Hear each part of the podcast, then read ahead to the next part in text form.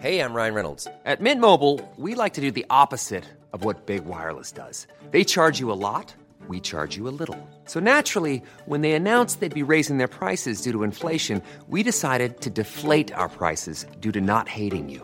That's right. We're cutting the price of Mint Unlimited from $30 a month to just $15 a month. Give it a try at mintmobile.com slash switch. $45 upfront for three months plus taxes and fees. Promo rate for new customers for limited time. Unlimited more than 40 gigabytes per month. Slows. Full terms at mintmobile.com. Heraldo Radio 98.5 FM, una estación de Heraldo Media Group, transmitiendo desde Avenida Insurgente Sur 1271, Torre Carrachi, con 100.000 watts de potencia radiada. Inicia las noticias de la tarde con Jesús Martín Mendoza en Heraldo Radio.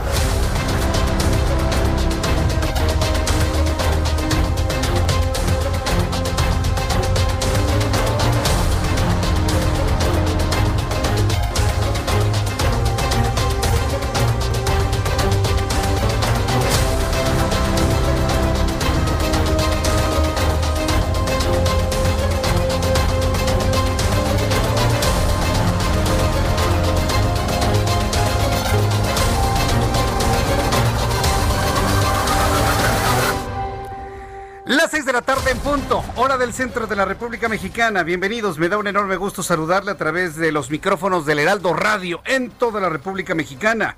Recuerde que estamos en una, er- una red de emisoras que todos los días crece. Más de 25 emisoras transmiten en todo el país el Heraldo Radio y estos programas de noticias que como siempre le he dicho, somos los herederos de la mejor radio informativa en este país. Así que bienvenido, le invito a que le suba el volumen a su radio, que le tengo la información más importante hasta este momento. Esta noticia con la que hemos decidido abrir el Heraldo me parece que es muy importante, así que verdaderamente súbale el volumen a su radio. El director general del Centro Nacional de Programas Preventivos y Control de Enfermedades, Rui López Ridaura, ha explicado que una segunda ola de coronavirus podría llevar al semáforo rojo en algunos estados, es decir, estamos a la puerta de iniciar un proceso de confinamiento una vez más en México. Y no es ninguna exageración. Ha crecido tanto los casos de COVID-19 en todos lados, inclusive si usted lo pregunta en la escuela, bueno, para los- el personal administrativo que va a algunas escuelas, en algunos trabajos, en algunos centros importantes de distribución de alimentos, se dará cuenta que están creciendo nuevamente los casos de COVID-19. Bueno, pues ya desde la Secretaría de Salud, autoridades de salud informan de un rebrote de COVID-19 que podría llevar a México otra vez al confinamiento. Más adelante aquí en el Heraldo Radio le voy a tener todos los detalles y le invito para que me dé sus comentarios, sus experiencias. ¿Cada vez está usted conociendo más personas con COVID-19 o es lo mismo que vivía desde el mes de marzo? Yo le invito para que me lo haga saber a través de dos plataformas, en YouTube, en el canal Jesús Martín MX y a través de mi cuenta de Twitter, arroba Jesús Martín MX. También informo que Ricardo Anaya eh, calificó como un fracaso la estrategia de militarización para resolver el problema de inseguridad en el país, seguida por los gobiernos de Felipe Calderón, Enrique Peña Nieto, incluso el presente gobierno de Andrés Manuel López Obrador. Esto fue lo que dijo Ricardo Anaya, ex, ex aspirante presidencial. La realidad es que el tráfico de drogas no ha disminuido. La violencia está cada vez peor y se sufre en cada vez más municipios del país. Para la mayoría de estas organizaciones, el negocio principal es la venta de droga. Pero claro, en la medida en que acumulan tanto dinero, ese dinero les da poder. Y cuando adquieren el control sobre un territorio, se empiezan a comportarse como amos y señores de la plaza. Empiezan a extorsionar a los comercios exigiendo una cuota, secuestran, controlan el robo de combustible y muchas otras actividades delictivas. Creo que a estas alturas está claro que seguir con más de lo mismo no es opción. Seguir con más de lo mismo no es opción, dice Ricardo Anaya en este nuevo video que da a conocer a través de sus redes sociales. Más adelante lo vamos a compartir con usted, lo vamos a comentar, así que le invito para que me escriba a través de YouTube Jesús Martín MX, a través de Twitter arroba Jesús Martín MX. También le informo esta tarde que Ricardo Monreal, coordinador de Morena en el Senado, dijo que se va a analizar con responsabilidad el tema de la extinción de los 109 fideicomisos, pero precisó que este lunes las Comisiones Unidas de Hacienda y Estudios Legislativos Segunda no analizarán ni votarán la minuta remitida por la Cámara de Diputados. La tiene ahí detenida Ricardo Monreal. Esto fue lo que comentó a la opinión pública. Que hoy la Comisión Dictaminadora de Hacienda y de Estudios Legislativos Segunda atenderán y escucharán a los colectivos para que en los próximos días se dictamine y se suba o se someta al Pleno de la Cámara de Senadores.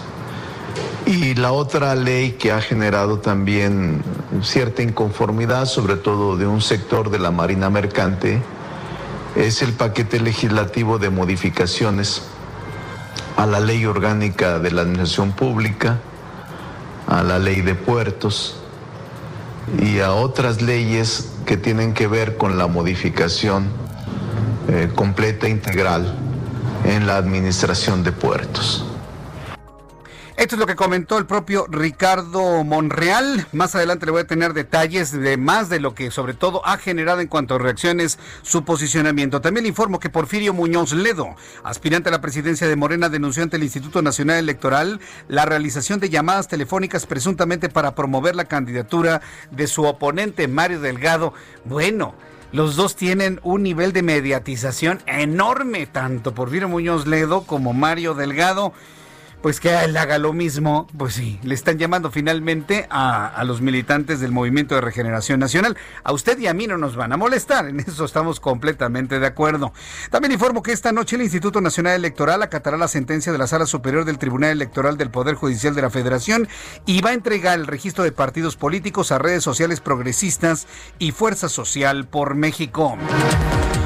Enrique Graue, rector de la Universidad Nacional Autónoma de México, pidió que se otorgue de manera post-mortem la medalla Belisario Domínguez al químico y premio Nobel recién fallecido Mario Molina. Pues sí, como, como se dice, ¿no? En vida, mejor en vida, pero bueno, que sea post-mortem, finalmente me parece que es por lo menos lo que se tendría que hacer. Yo esperaba grandes homenajes. Yo esperaba grandes homenajes a Mario Molina y nadie los ha querido hacer. No me vengan que con el asunto de la pandemia, ¿eh? Se pueden hacer los homenajes virtuales, se pueden hacer de manera mediática, pero no le han hecho homenajes. Y me parece que esto es completamente injusto. Yo creo que el gran homenaje ya se lo hemos hecho en los medios de comunicación y la sociedad en general. Y sobre todo la preocupación de que yo no veo el interés de impulsar más Marios Molinas, más Marias Molinas en nuestro país. ¿eh? No veo el más mínimo interés, sobre todo cuando se están cancelando las inversiones en la investigación, en ciencia y tecnología. El subsecretario de Hacienda y Crédito Público, Gabriel Llorio González, anticipó que habrá mayores cambios en la iniciativa de ley de ingresos de la Federación para 2021, cuyo dictamen se discute esta tarde en comisiones en la Cámara de Diputados. Noticias internacionales, le adelanto que Rusia tiene previsto comenzar a suministrar a América Latina la vacuna anti-COVID-19 Sputnik 5 hasta el mes de diciembre. Además, prevé que para enero los suministros sean muy activos. También informo que el Centro Nacional de Alerta de Tsunamis en los Estados Unidos emitió una alerta para las costas de Alaska tras registrarse un terremoto que alcanzó la magnitud de 7.4 grados, esto en el suroeste de Sandpoint. El gobierno de Eslovenia se une a las protestas, a las medidas drásticas tomadas por otros países europeos y hoy anunció que a partir de mañana martes entre en vigor un toque de queda para intentar frenar la segunda ola de pandemia de COVID-19. Lo están haciendo todos los países europeos y parece que México también estaría condenado a que nos vayamos a un segundo resguardo por la cantidad de casos que hemos conocido de COVID-19. Son las 6 de la tarde con 8 minutos, hora del centro del país. Escuche usted el Heraldo Radio. Soy yo, Jesús Martín Mendoza, quien le acompaña como todas las tardes con las noticias. Vamos con nuestros compañeros corresponsales en todo el país. Charbel Lucio, desde Michoacán se cumplen 17 días del bloqueo de las vías férreas en Michoacán. Adelante, Charbel. 10 maestros de la agrupación llamada Poder de Base, adheridos a la Coordinadora Nacional de Trabajadores de la Educación, hoy cumplen 17 días de bloqueo en las vías del tren en Michoacán. Este lunes son dos tramos ferroviarios los que se encuentran obstaculizados por docentes, uno en la comunidad de Calzón, sin en Uruapan, y otro en la ciudad de Morelia. En total suman 31 trenes afectados y 30 locomotoras y también se reportan ya daños a la vía de comunicación por el encendido de fogatas y quema de neumáticos. Hoy suman eh, 4.799 contenedores afectados, de esos eh, 2.396 ya se encuentran cargados sin poder salir del puerto internacional de Lázaro Cárdenas. La industria automotriz es una de las más afectadas por esta parálisis, ya que reporta 1.215 vehículos cargados y 434 vehículos pendientes de carga. Otros sectores eh, con afectaciones son la industria acerera, por ejemplo, hornos en el norte del país están en riesgo de detener operaciones, tiendas de autoservicio departamentales pues han dejado de recibir la mercancía de importación y Pemex también está afectada por el combustible pesado que no ha podido salir de este puerto hacia la refinería Muy de bien. Tula. Este es el reporte.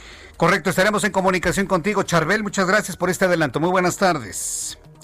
Vamos con nuestro compañero Carlos Juárez, nuestro corresponsal en Tamaulipas. Eh, Tamaulipas es el estado más afectado por la falta de agua. Adelante, te escuchamos, Carlos.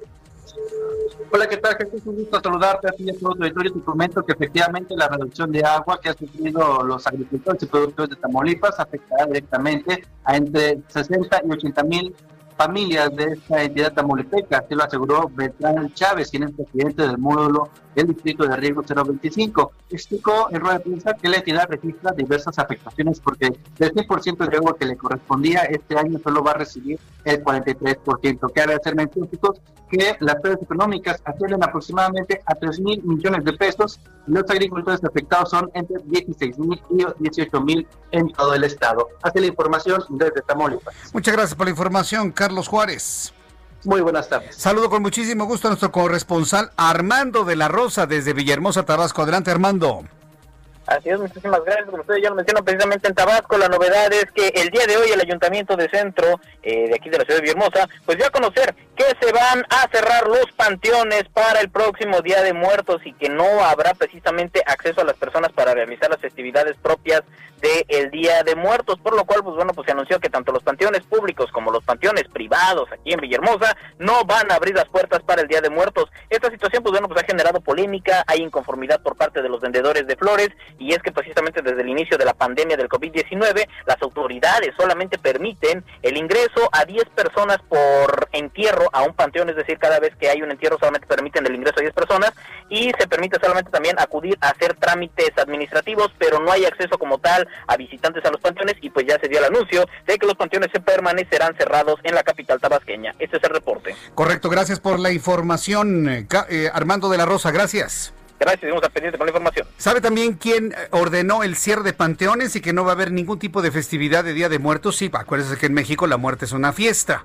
En todos los sentidos, ¿eh? El 2 de noviembre y también todos los días con las noticias que luego le doy. Bueno, ¿sabe quién dijo que no va a haber ningún tipo de celebración ni festividad ni nada por el estilo? El gobernador del estado de Oaxaca. Bueno, pues Alejandro Murat ha sido muy claro y muy puntual. Oaxaca es uno de los estados más castigados por lo que podríamos entender ya una segunda oleada de COVID. Claro, el presidente y su y su subsecretario Hugo López Gatel de Salud, pues no lo ven así. Ellos siguen sin utilizar cubrebocas y siguen, siguen pensando en que no pasa nada. Pero los gobernadores de los estados, al menos de 10 estados, han visto ya un repunte muy importante en los casos de COVID y esa es la noticia principal el día de hoy. Se puede regresar a una situación de confinamiento y de semáforo rojo generalizado ante el incremento de los casos de COVID-19 en México. ¿Y la culpa quién la tiene? ¿El gobierno?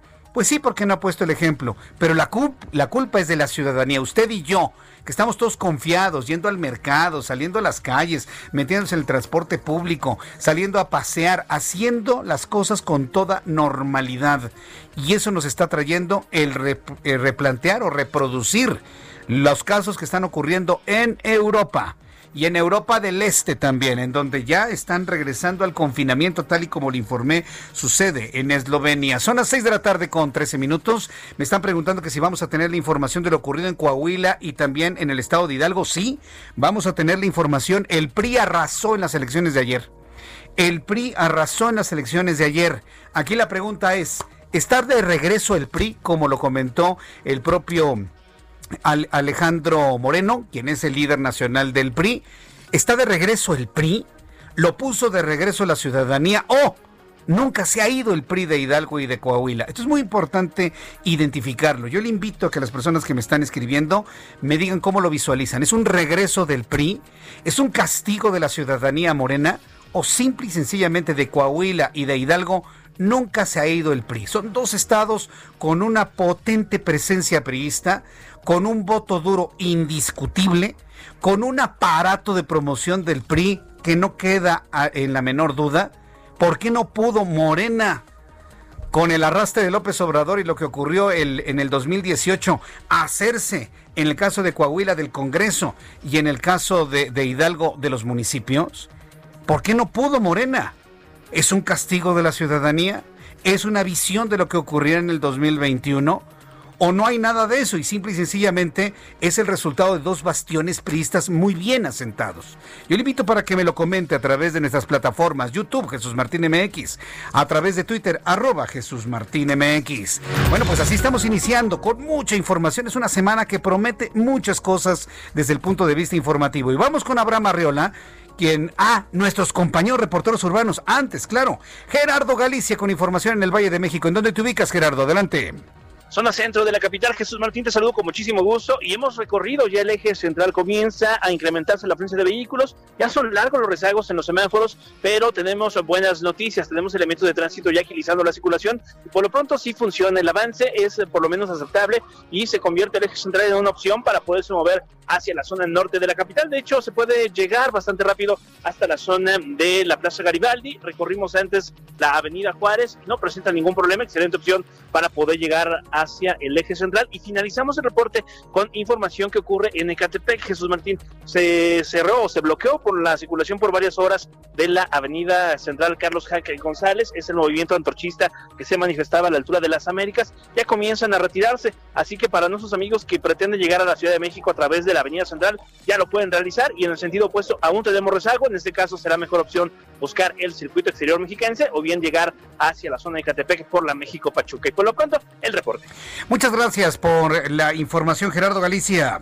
Hasta luego. Hasta luego, que te vaya muy bien. Vamos con mi compañero Augusto Atempa, quien nos tiene también toda la información de la vialidad, noticias de ciudad. Adelante, Augusto.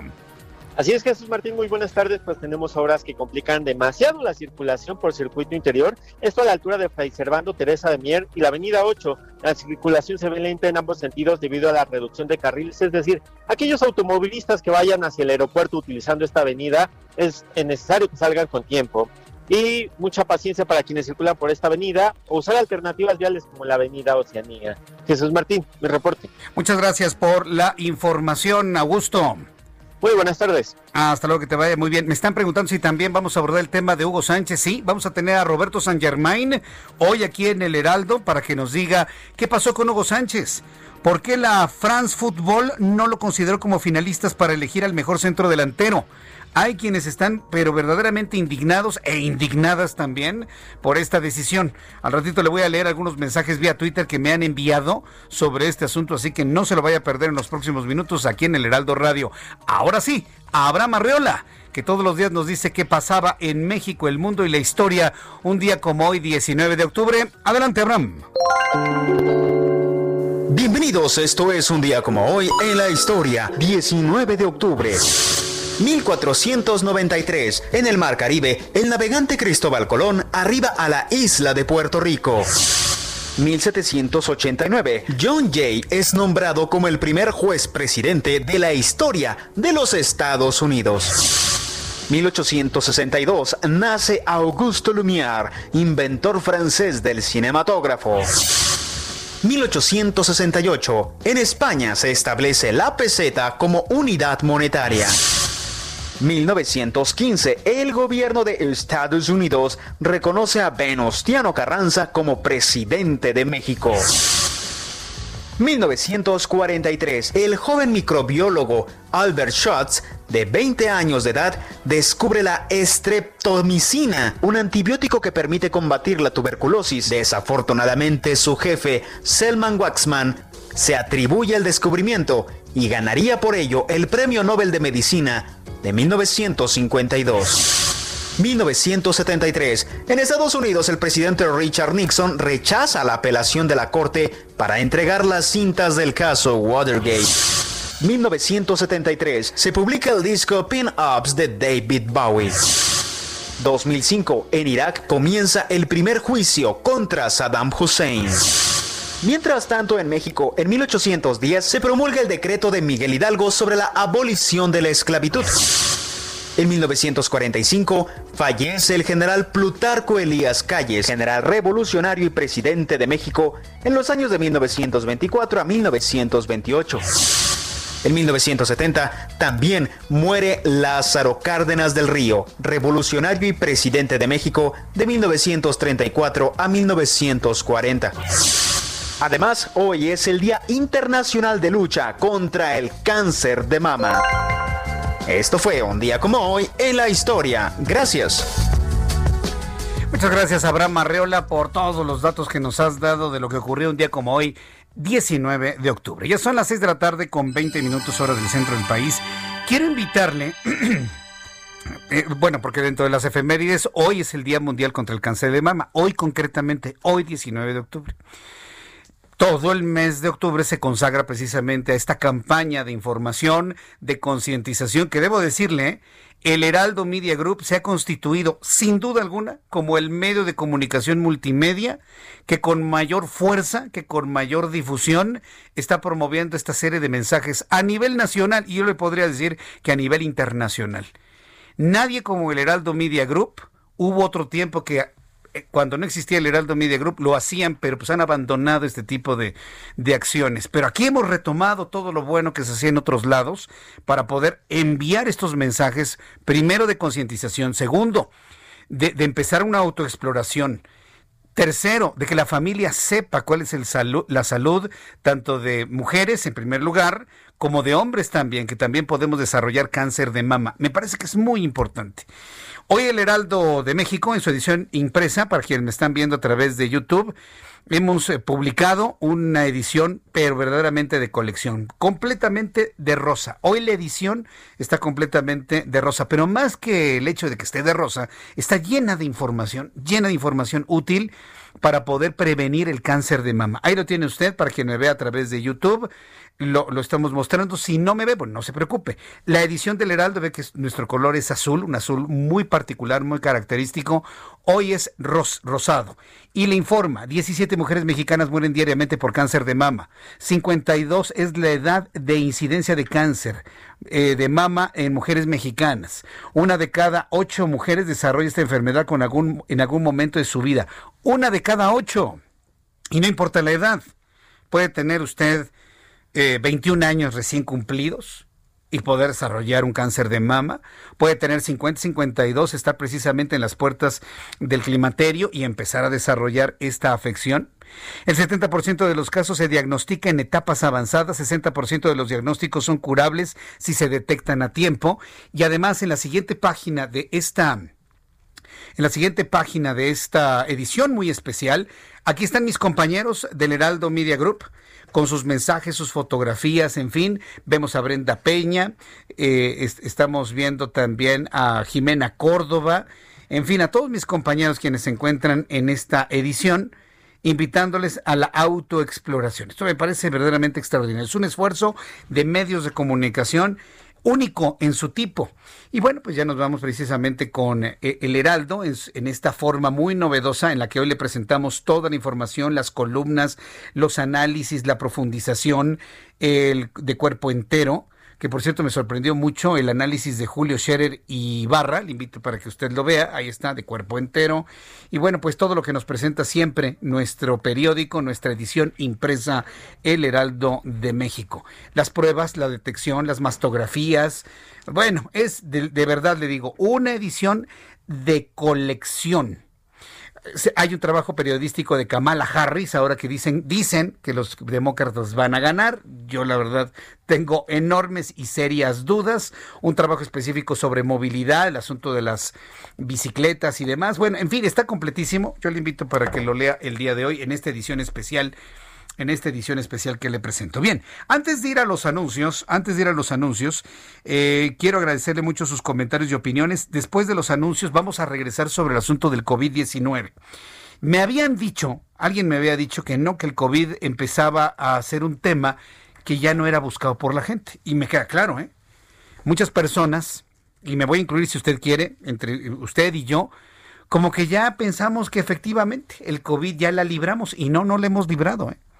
El COVID-19 es una enfermedad que mata. No le pierda el respeto, ¿eh? no le pierda el miedo. Porque usted se puede enterar de un momento a otro que una persona que usted conoce está hospitalizada por COVID-19. Y no es un juego, ¿eh? Tampoco es una exageración de Jesús Martín. Ay, Jesús Martín, qué exagerado es. No, no es ninguna exageración. Después de los anuncios, le voy a informar las advertencias que ha hecho la Secretaría de Salud. Mire, con todo y todo, que ha perdido una buena parte de su credibilidad el área técnica mediática, y me refiero a Hugo López Gatel.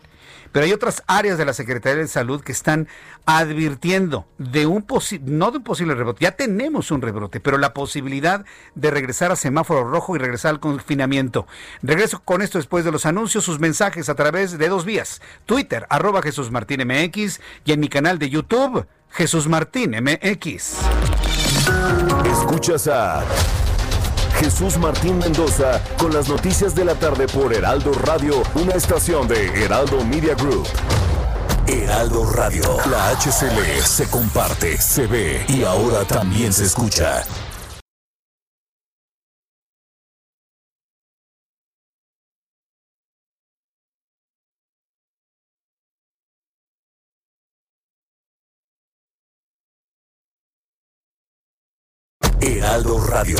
HCL se comparte, se ve y ahora también se escucha.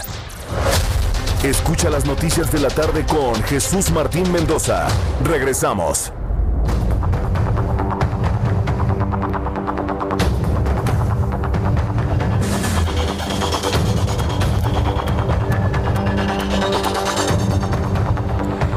Y media, las seis de la tarde con 30 minutos, tiempo del centro de México. Escucha usted el Heraldo Radio, le saluda Jesús Martín Mendoza. Si usted me escucha en toda la República Mexicana, más allá de nuestro país, tengo noticias que nos escuchan en Canadá, que nos escuchan en Los Ángeles, California, en los Estados Unidos.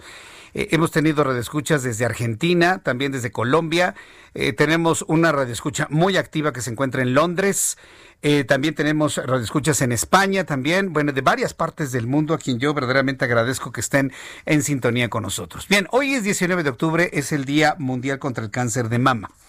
Y en todo el mundo se están haciendo todo este tipo de, de, experiencias mediáticas para poder entrar en una conciencia de lo que está pasando con el cáncer de mama en las mujeres y en menor medida también en los hombres. Pero bueno, hablando del porcentaje de casos, todo se concentra hacia informar a las mujeres de la importancia de la autoexploración, de la atención inmediata ante cualquier irregularidad que encuentren en sus mamas. Y para hablar sobre ello está con nosotros el doctor Cristian Camacho Limas. Él es oncólogo clínico del Centro Médico ABC egresado de la Universidad Nacional Autónoma de México. Doctor Camacho, me da mucho gusto saludarlo. Bienvenido al Heraldo Radio. ¿Qué tal? Muy buenas tardes. Gracias por la invitación y un saludo al auditorio. Muchas gracias por estar aquí con nosotros. Eh, el instituir un día, eh, un día consagrado al cáncer de mama es porque todos los años están incrementando los casos, no nada más en México, sino en el mundo, ¿verdad? ¿Cuál es la razón de este incremento en los casos de cáncer de mama? Es correcto. Eh, efectivamente nos encontramos ante un grave problema de salud mundial. Eh, sabemos que en el mundo alrededor de 2 millones 80 mil nuevas mujeres van a presentar cáncer de mama como casos nuevos. Y esto representa también en términos de mortalidad, desafortunadamente, alrededor de 626 mil. En el caso de nuestro país, se diagnostican alrededor de 27 mil nuevos casos de cáncer de mama y desafortunadamente fallecen alrededor de 6.800 pacientes con cáncer de mama, es decir, 18 mujeres mueren al día por esta enfermedad. 18 mujeres diariamente mueren por cáncer de mama en el mundo. En México. En México. En México. es, altísimo, ¿no? Sí. En el concierto internacional comparados a otros países, ¿cómo estamos? ¿En la media? ¿Más arriba? ¿Más abajo? ¿Qué, qué dato tiene, doctor? Es una pregunta muy interesante, ya que esto depende también en cierta parte del estatus socioeconómico. En algunos casos, por supuesto, en países en vías de desarrollo, pues esto representa eh, un comportamiento diferente, porque desafortunadamente el acceso a la eh, autoexploración o el acceso a tener una conciencia de realizarse eh, chequeos rutinarios, pues lo hace más difícil y esto conlleva a que el diagnóstico sea más tardío. El autoexplorarse, el autoobservarse el descubrir y el ir al médico es un asunto educativo y formativo, porque hay gente que oculta sus enfermedades, como si esto de alguna manera se, se curaran como por arte de magia. Esto evidentemente se da más en algunos países que en otros, ¿no es así, doctor? Es correcto, eh, definitivamente tiene un impacto también en el retraso del diagnóstico, las lesiones que se pudieran detectar más tempranamente a través de un estudio de imagen como una mastografía, de la cual aprovecho para recordar que se recomienda en aquellas pacientes o en aquellas personas mujeres arriba de los 40 años. Esto es algo universal ya que tiene un impacto en reducción de riesgo de mortalidad. ¿Sí? Bien, yo he sabido de casos de mujeres de 20 años, 21, 22 años con cáncer de mama o con inicios de cáncer de mama. ¿Qué está provocando en México el cáncer de mama? ¿Es la dieta? ¿Es la contaminación ambiental? ¿Es la alimentación? ¿Las grasas que se consumen? ¿Fumar? ¿Beber? Eh, anticonceptivos, no sé, dígame usted, ¿qué es lo que se sabe actualmente que está detonando el cáncer de mama? Cada palabra que acabas de mencionar sin duda tiene una razón que se ha explorado a través de los años.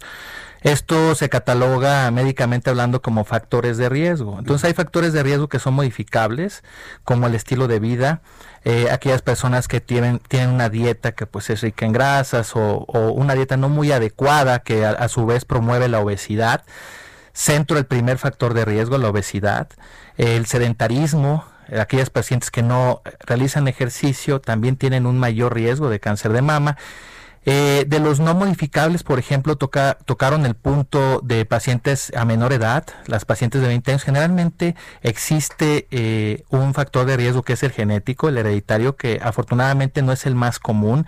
Sin embargo, no hay que dejarlo pasar por alto. Esto representa alrededor de un 10-15% y puede ser casos de cáncer de mama hereditario. Específicamente me refiero a mutaciones de BRCA, que en este caso son genes, el tipo 1 y el tipo 2, que se encargan cuando están precisamente de, ser precursores de cáncer de mama y también de ovario. Ahora, eh, ¿por qué es tan peligroso el cáncer de mama? Porque digo, hay, otros tipos de cánceres, pero el cáncer de mama, ¿por qué en particular es tan preocupante en la sociedad mexicana?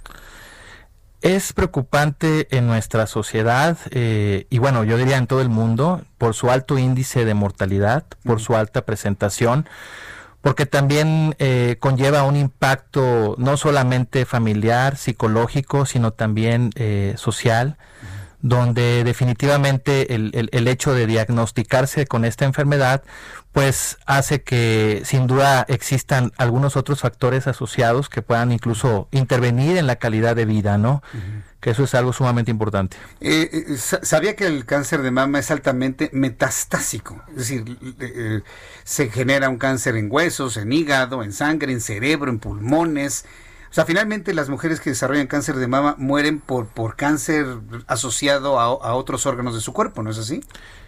Sí, depende también porque biológicamente el cáncer de mama tiene un comportamiento diferente. Es decir, cáncer de mama representa una entidad eh, única y entendible para la mayoría de las personas. Sin embargo, eh, hoy en día sabemos que existe una clasificación molecular donde, por citarte un ejemplo, eh, ciertos tumores, la vasta mayoría, alrededor de un 70%, eh, tienen relación con expresión de hormonas y hay otros tumores que, por ejemplo, son eh, se les denomina triple negativo porque no tienen expresión u otros donde tienen eh, una vía de señalización que se llama HER, lo cual lo hace más complejo y lo hace absolutamente necesario el hecho de realizar un abordaje integral multidisciplinario, donde precisamente la institución de donde yo vengo, que es el Centro Médico ABC, contamos con un equipo de expertos que se dedica a la atención integral de la paciente con cáncer de mama en términos de prevención, tratamiento y los cuidados eh, una vez llevado el diagnóstico. Me han preguntado que si una mujer detecta una irregularidad en su seno, va, se diagnostica y le encuentran cáncer de mama, ¿es posible salvar inclusive su seno? Porque les preocupa mucho precisamente la extirpación del seno y que esto les traiga en particular una, un, impacto emocional muy fuerte. ¿Se puede, encontrándolo a tiempo, de alguna manera, salvar el seno? Obviamente salvar la vida, pero también salvar la estructura física de la mujer.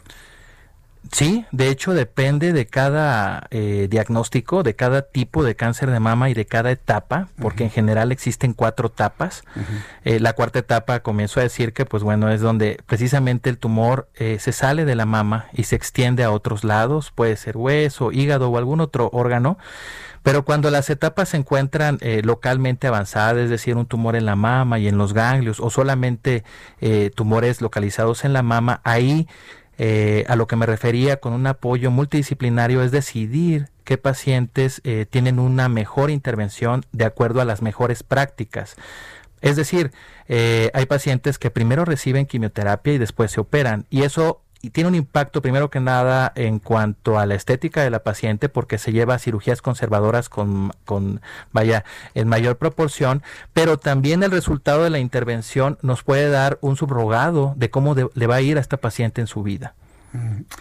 Bien, pues eh, en, este Día Internacional, ¿cuál sería la recomendación para las personas que nos están escuchando en cuanto a su autoexploración y en cuanto a la toma de decisión de ante cualquier duda acudir con el médico? ¿Con quién hay que acudir en primera instancia? Yo creo que primero que nada debemos de estar conscientes de que el cáncer de mama es una enfermedad que es tan vieja como la misma historia de la humanidad, donde siempre ha existido, donde hoy en día debemos de, conocernos, de, debemos de cuidarnos, debemos de entender nuestro cuerpo, tanto mujeres como hombres. En el caso de las mujeres, la exploración a partir de los 25 años, eh, por lo menos una vez al mes. La mastografía, como ya lo comenté, es algo que sin duda nos puede ayudar a salvar vidas o a detectar una enfermedad como estas más tempranamente. Y aquellas pacientes que se encuentran en una etapa en la que eh, ya es una etapa en, la que difícilmente puede haber una curación, hoy en día contamos con los mejores tratamientos para que esto pueda preservar eh, el mayor tiempo posible con una muy buena calidad de vida. Pues doctor, yo le agradezco mucho el que nos haya visitado el día de hoy. Seguramente habrá personas que tengan más dudas, más comentarios. Compártanos alguna red social, algún teléfono, alguna forma de contacto con usted para que el público interesado pues, entre en, contacto con usted, doctor Camacho.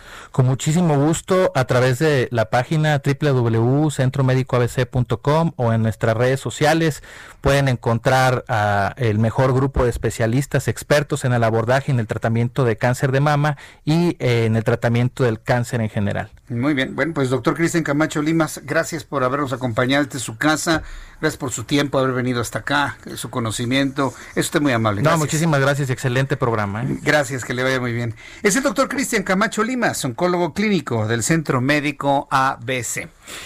Ya son las 6 de la tarde con 24 minutos hora del centro de la República Mexicana. Bueno, pues eh, hay que tomar en cuenta toda esta serie de recomendaciones a través de internet. Ahí puede usted encontrar al doctor Cristian Camacho Limas. Google, googleelo y de esta manera lo puede encontrar añadiendo también Centro Médico ABC y lo encontrará sin mayor problema. Bien, vamos con otro tema, ya una vez sensibilizados con ello. Fíjese lo que tenemos actualmente como, pues, ¿cómo le puedo decir? Como humanidad. ¿Qué tenemos actualmente como humanidad? Esta lucha constante contra el tiempo, esta lucha constante contra la enfermedad y es un asunto muy sensible actualmente.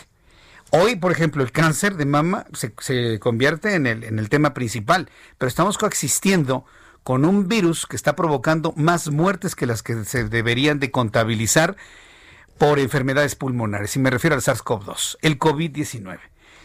De verdad que no es un juego. Mucha gente lo está tomando muy a la ligera. Yo veo, la verdad, la gente cómo está en los centros comerciales cómo está en, zonas de recreo, en cualquier lugar, verdaderamente sin importarles nada. Me ha tocado, o sigo conociendo personas que dicen que el COVID no existe, lo creen hasta que se les muera un familiar o un amigo. Esta misma historia también ocurría en el año 2009 con la influenza, exactamente igual. Entonces, mi, deber como comunicador, como lector de noticias, como periodista, como quiere usted verme, es decirle, esto no es un juego, el COVID-19 existe, el virus mata a algunas personas, en el mundo mata a 3 de cada 100 que se infectan, en México mata a 10 de cada 100 que se infecta, que se transmite con este virus. Y lo peor de todo es que estamos viviendo en México un repunte en casos de COVID-19. No hay duda de ello. Diez entidades de la República ya están reportando estos casos de incremento de casos de COVID, un incremento en las hospitalizaciones. ¿Por qué? Porque la sociedad no hace caso. ¿Y por qué no hace caso la sociedad? Porque los gobiernos, no voy a hablar de todos, pero los gobiernos son laxos. Tenemos un presidente de la República que no da el ejemplo usando cubrebocas. Me preguntan, ¿y usted por qué no lo usa, Jesús Martín? Primero porque estoy en un lugar cerrado, debidamente sanitizado, con sana distancia para quien entra en este lugar, en primer lugar, porque se tiene es, esas medidas. Pero en lugares cerrados se debe utilizar el cubrebocas y en los desplazamientos. Y tenemos a un primer mandatario que evita el uso del cubrebocas, igual que Donald Trump en los Estados Unidos, porque no quieren mostrarse débiles ante la opinión pública. es la razón. Si López Obrador y Donald Trump, y los voy a juntar, no usan cubrebocas es porque les preocupa, les preocupa, les puede demasiado generar una imagen de debilidad ante la opinión pública. Pero si supieran que no es una imagen de debilidad, es una imagen de ejemplo y de inteligencia, tal vez cambiaría su, su posición. Un presidente que solamente utiliza el cubrebocas cuando se mete al avión, pero en el momento que se baja inmediatamente se lo quita, porque él en lo profundo de su alma o no cree que existe el COVID o siente que está muy protegido por los trabajos chamánicos que le han hecho y que hemos podido ver con antorchas, pollos enterrados y humos que le han aventado, más allá de los detentes. No, los trabajos chamánicos, estos de brujería y demás, y que yo en lo particular no creo en eso, pero es la verdad. O se siente muy protegido o verdaderamente no cree en el COVID. Hoy estaba diciendo en la mañana que se hace cada semana sus exámenes, qué bueno que lo haga, pero necesita dar ejemplo. El presidente necesita dar ejemplo. Así como sus secretarios de Estado dan ejemplo, el presidente necesita dar ejemplo. ¿Para qué? Para que la gente o se quede en su casa o utilice más el cubrebocas, porque sí sirve, y porque sí sirve, mira aquí yo lo tengo, me lo pongo. Pero si me lo pongo usted no me va a escuchar claramente. Por eso lo utilizamos cada vez que salimos o entramos de la cabina, pero la idea es estar así todo el tiempo. Y aún así, como está usted viendo a través de, YouTube, aún así, el virus puede traspasar esto, sobre todo si estamos eh, evidentemente ante una condición de alta carga de virus. ¿Se acuerda lo que me platicaba Alejandro Macías, eh, el, infectólogo? Usted conoce, todo depende de la carga de virus. En este momento le puedo decir que todos, absolutamente todos, estamos ante un nivel de carga del virus, mayor o menor. Todos, absolutamente. Todos. Pero, pues, eh, si tiene alguien, por ejemplo, una exposición a 100 mil virus diarios, evidentemente se va a enfermar. ¿Quiénes son los que se están exponiendo más? Los que van el transporte público, por ejemplo. Los que van a los mercados públicos, sin cuidarse. Y la gente que nos cuidamos, pues tenemos exposición al virus, pero en una menor medida donde el sistema inmunológico puede trabajar y puede, puede atacar correctamente. Entonces, Tomando en cuenta ya todo este contexto que le he dado a conocer, bueno, pues quiero informarle que el director general del Centro Nacional de Programas Preventivos, de Programas Preventivos y Control de Enfermedades, Ruy López Ridaura, advirtió que es posible que algunos estados puedan volver al confinamiento en las próximas semanas si es que la tendencia de positivos va a la alza. Es decir, regresar al semáforo rojo y con eso parar la actividad económica, parar la actividad económica y de esta manera regresar a nuestras casas. ¿Quiere usted eso?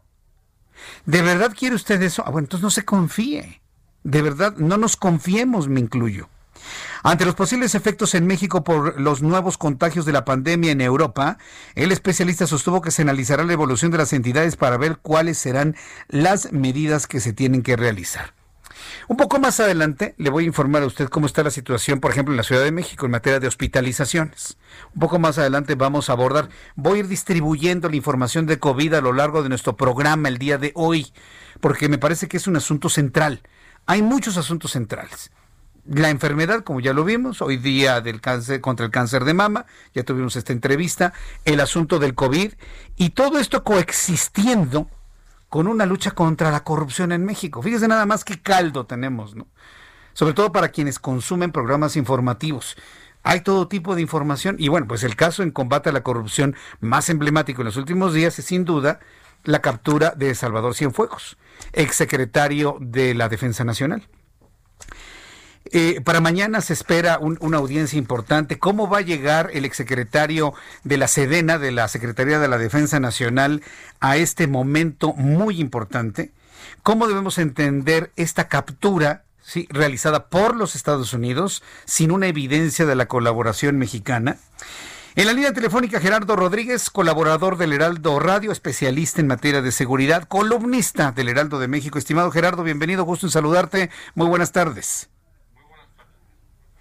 Pues, si te parece, yo creo que hay que hablar de, mi general Cienfuegos. Sí, sí, y mi general Cienfuegos, sí, sin duda alguna, que yo tengo un impacto tremendo al conocer esta historia.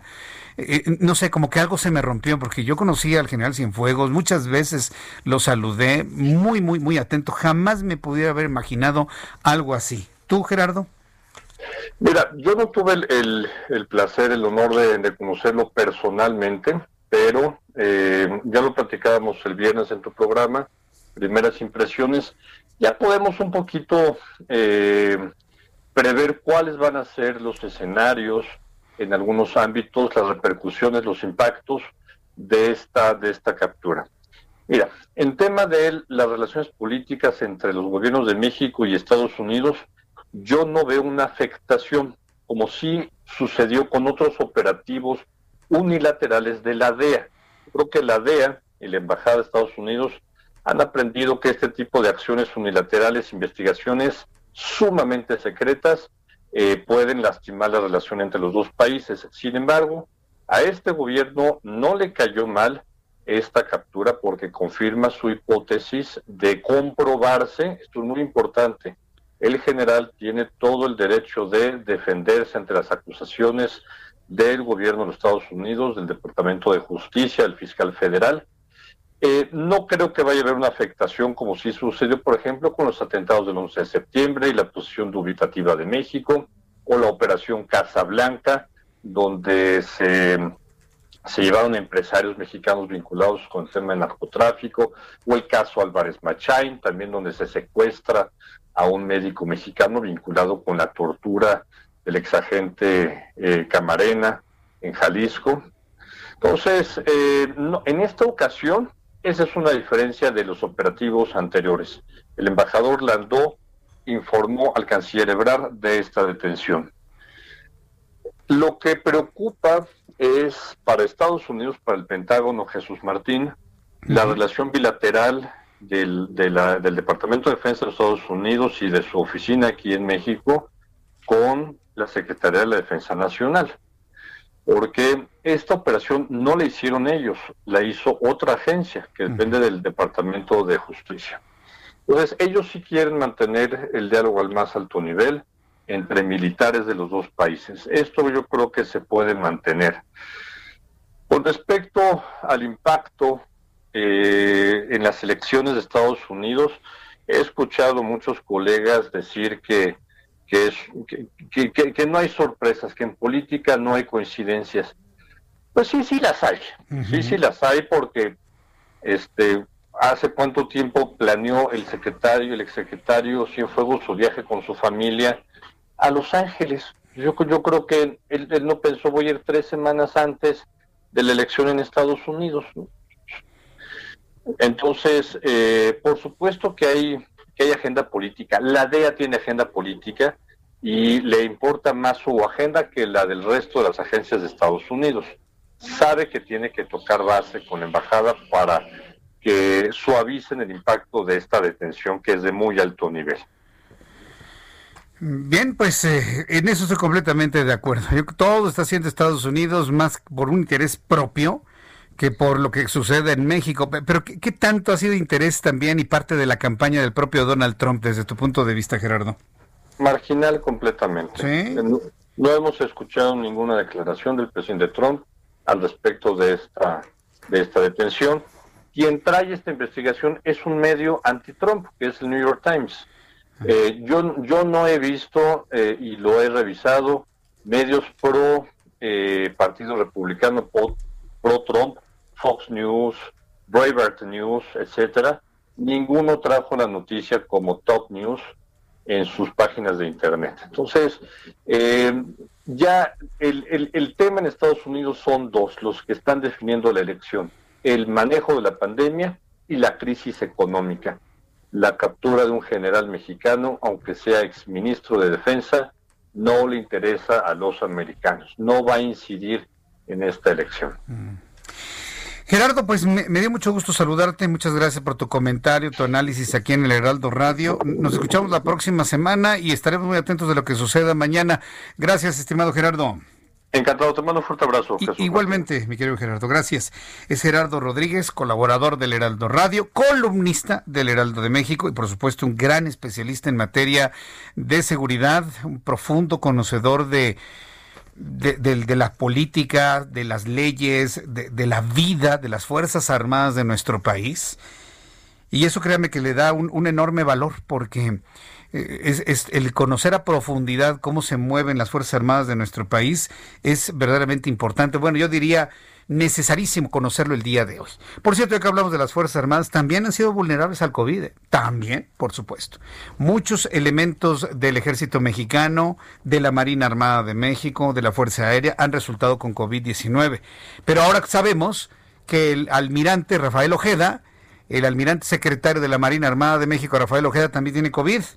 Lo confirmó y el presidente de la República en su mañanera, lo comentó en su cuenta de Twitter el propio almirante, está asintomático nos dicen, se encuentra bien y bueno, darnos cuenta que si secretarios de Estado, directores de área, todos han estado sucumbiendo al contagio con el COVID-19, a mí en lo personal me cuesta mucho trabajo creer que el presidente no lo haya tenido. Y, y no es un mal deseo, simple y sencillamente me sorprende que con ese nivel de contacto no lo haya tenido. Regreso con el asunto del COVID-19 después de los mensajes. Regreso con un resumen de noticias, actualización con nuestros compañeros reporteros y sus comentarios a través de mi cuenta de YouTube, Jesús Martín MX. Escuchas a Jesús Martín Mendoza con las noticias de la tarde por Heraldo Radio, una estación de Heraldo Media Group. Heraldo Radio.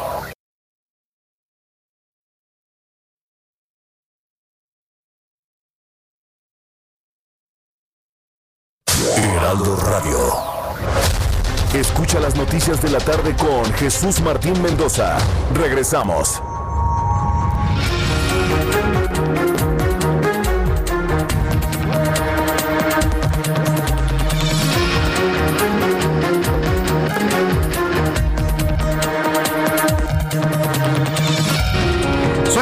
Punto, hora del centro de la República Mexicana. Le presento un resumen con las noticias más importantes. Escuche usted el Heraldo Radio en toda la República Mexicana y también en el mundo. Gracias por estar con nosotros a esta hora de la tarde. Primera noticia, súbale el volumen a su radio. Esto es verdaderamente importante que lo sepa.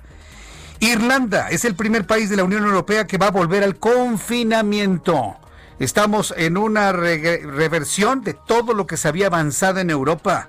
Toda Irlanda reconfinada a partir de la medianoche de este miércoles para enfrentar la pandemia de COVID-19. Atención países latinoamericanos del tercer mundo, incluido este país.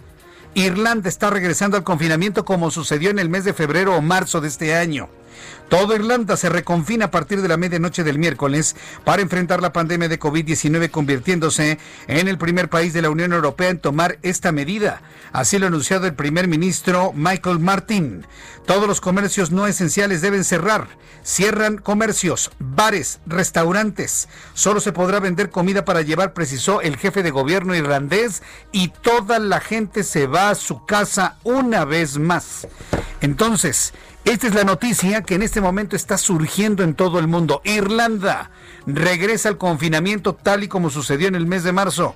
Toda la gente a su casa, se cierran restaurantes, bares, centros comerciales, todo absolutamente, solamente lugares que venden alimentos y que estos puedan ser de alguna manera distribuidos con toda la seguridad.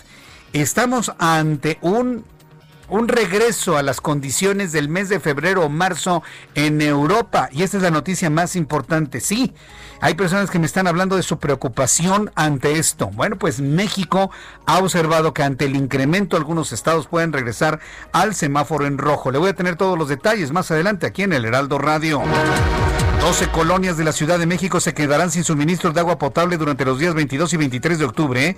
por trabajos de mantenimiento que llevarán a cabo la Comisión Nacional del Agua en la planta de bombeo La Caldera, que suministra agua potable a Nezahualcóyotl. De acuerdo al alcalde Juan Hugo de la Rosa García, disminuirán en 250 litros por segundo el caudal que llega a este municipio. Más adelante voy a conversar con el presidente municipal de Nezahualcóyotl, Juan Hugo de la Rosa, para hablar sobre el asunto del agua, de inseguridad, del COVID, cómo le están haciendo. No se lo pierda más adelante aquí en el Heraldo Radio. La Comisión de Hacienda y Crédito Público de la Cámara de Diputados aprobó el primer de cuatro dictámenes del paquete fiscal 2021.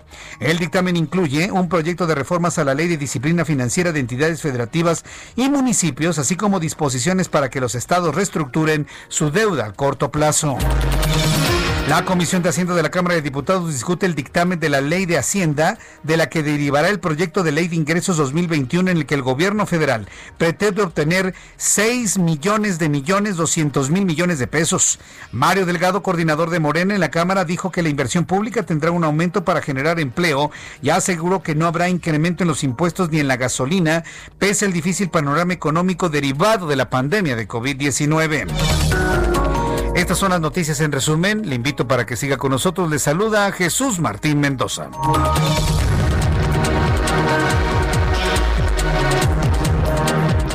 Ya son las 7.05, ya el reloj está marcando las 7 de la noche con 5 minutos hora del centro de la República Mexicana. Le digo que ya va a cambiar el horario el último domingo de este mes de octubre. Esté muy atento para que vaya usted ya programándose mentalmente para el cambio de horario. Es el mejor cambio de horario, ¿eh? el de octubre porque se suma ahora una hora nuestra actividad. Se retrasan los relojes una hora, entonces tenemos un día de 25 horas. El día, pero aguanta, padrísimo para todas las actividades. Entonces, esté muy pendiente, último domingo de este mes de octubre, vamos a cambiar nuestro reloj al horario de invierno, al horario habitual, al horario de siempre. A mí no me gusta, me gusta más el horario de verano, pero bueno, cada quien con, con sus gustos y lo platicaremos a lo largo de estos días. Vamos a entrar en comunicación con nuestros compañeros reporteros urbanos. Gerardo Galicia, ¿en qué punto del Valle de México te encuentras? Adelante, Gerardo.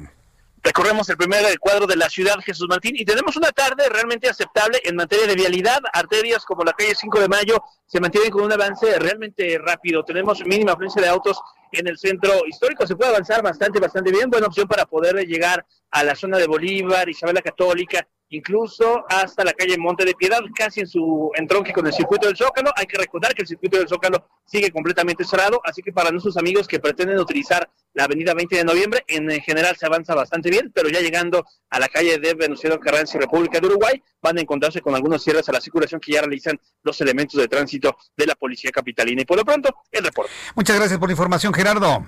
Hasta luego. Gracias, que te vaya muy bien. Vamos con mi compañero Augusto Atempa. Adelante, Augusto. ¿En dónde te ubicas?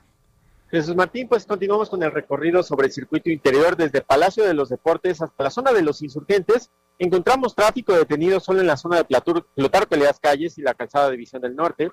Pasando estos puntos, la vialidad mejora hacia insurgentes. Sobre insurgentes, la vialidad es bastante fluida desde la glorieta del circuito interior hasta la zona de Doctor Galdes. Este tramo lo estarán recorriendo en un aproximado de 10 minutos. Por lo pronto, es la información que yo te tengo. Gracias, Augusto Tempa. Muy buen día. Que hasta luego, que te vea muy bien. Muy, muy buen día. Bien, pues vamos a continuar con los asuntos de, de, carácter político, pero antes, antes quiero rápidamente presentarle el audio, ahora que estamos sensibilizados con este asunto del COVID-19. Me parece que es muy importante que escuchemos a Rui López Ridaura, director general del Centro Nacional de Programas Preventivos y Control de Enfermedades de la Secretaría de Salud. Mire, fíjese lo que son las cosas. Mientras tenemos a un irresponsable subsecretario que sigue sin utilizar el cubrebocas, que sigue minimizando las cosas nada más para hacerle la barba a su patrón en Palacio Nacional, todavía, yo sé, yo lo sabía desde hace mucho tiempo, hay gente muy valiosa dentro de la Secretaría de Salud. Yo quiero pedirle a usted que no descalifique a la Secretaría de Salud nada más por un individuo que tiene una agenda política personal que él quiere cumplir. Y hablo de Hugo López Gatel hagámoslo a él a un lado mentalmente y pensemos que en la Secretaría de Salud hay gente muy honorable, gente muy responsable, gente que hace muy bien su trabajo, que está dedicada precisamente al tema de salud desde el punto de vista médico y técnico. Y uno de ellos es precisamente Rui López Ridaura, director general del Centro Nacional de Programas Preventivos y Control de Enfermedades, quien advirtió que varias entidades de la República podrían regresar al semáforo rojo y regresar al confinamiento, tal y como hace unos minutos lo acaba de anunciar el gobierno de Irlanda.